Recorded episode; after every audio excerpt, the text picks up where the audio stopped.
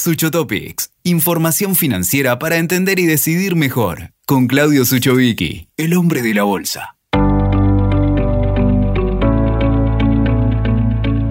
El peligro de no esperar nada es que al final podría ser lo único que se obtenga. Para los mercados financieros es más relevante anticiparse a lo que las masas creen que va a pasar que en lo que realmente va a terminar sucediendo. En economía este proceso se denomina profecía autocumplida.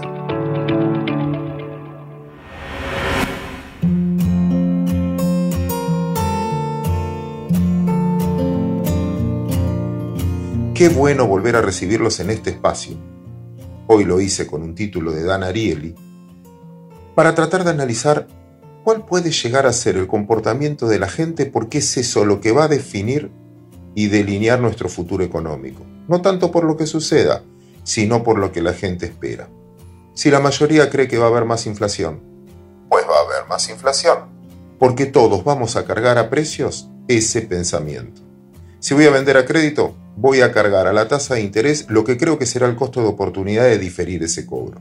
Si creo que el costo de vida va a ser más caro, trataré de lidiar con mi empleador una suba salarial.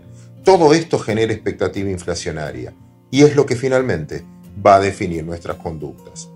Si la mayoría cree que el dólar va a subir, pues amigos, el dólar va a subir. Por más que el gobierno no quiera devaluar, si la mayoría cree que va a subir, va a comprar dólares. Y el que tiene no lo va a querer vender. Por lo tanto, el que termina actuando no es el gobierno, es el mercado. Si la mayoría cree que no van a pagar las deudas, nadie le va a renovar. Como no le van a renovar, no van a tener activos como para pagar esa deuda. Por lo tanto, la propia expectativa de no pago es la que termina generando que no te van a pagar. Estados Unidos debe mucho más que la Argentina, pero nadie sospecha que no van a pagar, entonces todo el mundo le renueva y nadie discute nada. Como en Argentina siempre se sospecha que no te van a pagar, no le renuevan. Como no le renuevan, no tienen para pagar. Esto se llama, repito, profecía autocumplida. Si una diputada importante de la Argentina dice, dice, es una maldición, el que produce trigo y maíz va a tener miedo que le limiten los precios. ¿Qué va a hacer? Va a sembrar menos y va a sembrar sojas que ahí no se meten tanto, porque eso no hace a la mesa de los argentinos. ¿Qué va a terminar pasando? En la próxima cosecha habrá menos maíz y trigo. Terminarán subiendo más los precios. Ya nos pasó. Insisto, si quieren controlar el precio de la carne con determinados cortes, ya engordar ganado deja de ser rentable. Entonces, ¿qué va a hacer el ganadero? Usar esos campos para sembrar soja. Por lo tanto, para la próxima gestión va a haber menos carne. ¿Qué terminará pasando? Subiendo el precio de la carne. Repito, los que tienen mucha experiencia ya lo vivieron y eso termina generando la propia profecía autocumplida. Por último, tratemos de anticiparnos a este año. A ver, algunos consejos. 1. ¿Qué sabemos? ¿Qué sabemos?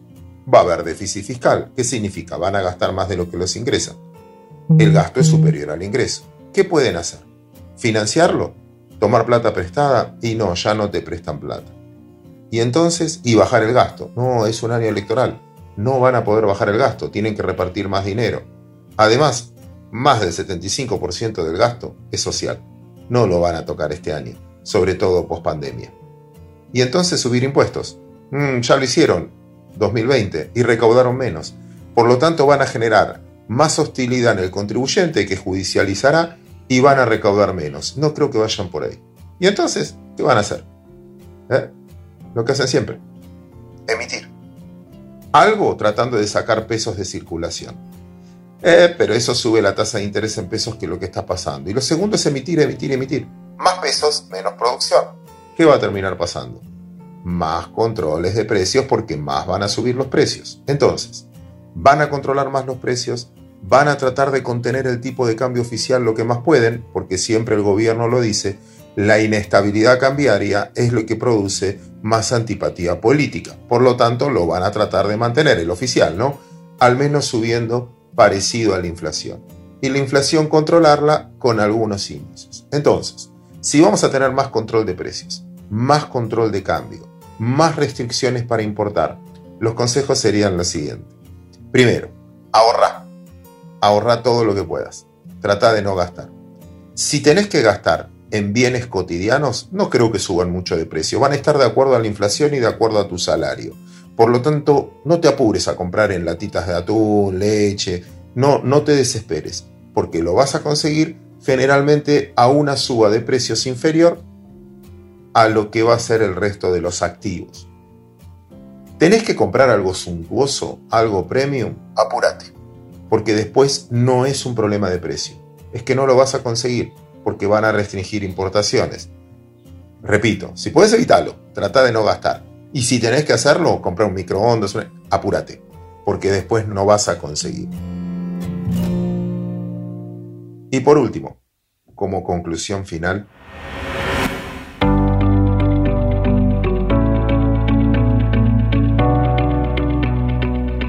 estate muy atento a la reacción de la gente. Acá no importa lo que dice un político, un gurú, un economista, ni siquiera yo. Acá importa cómo reacciona la gente.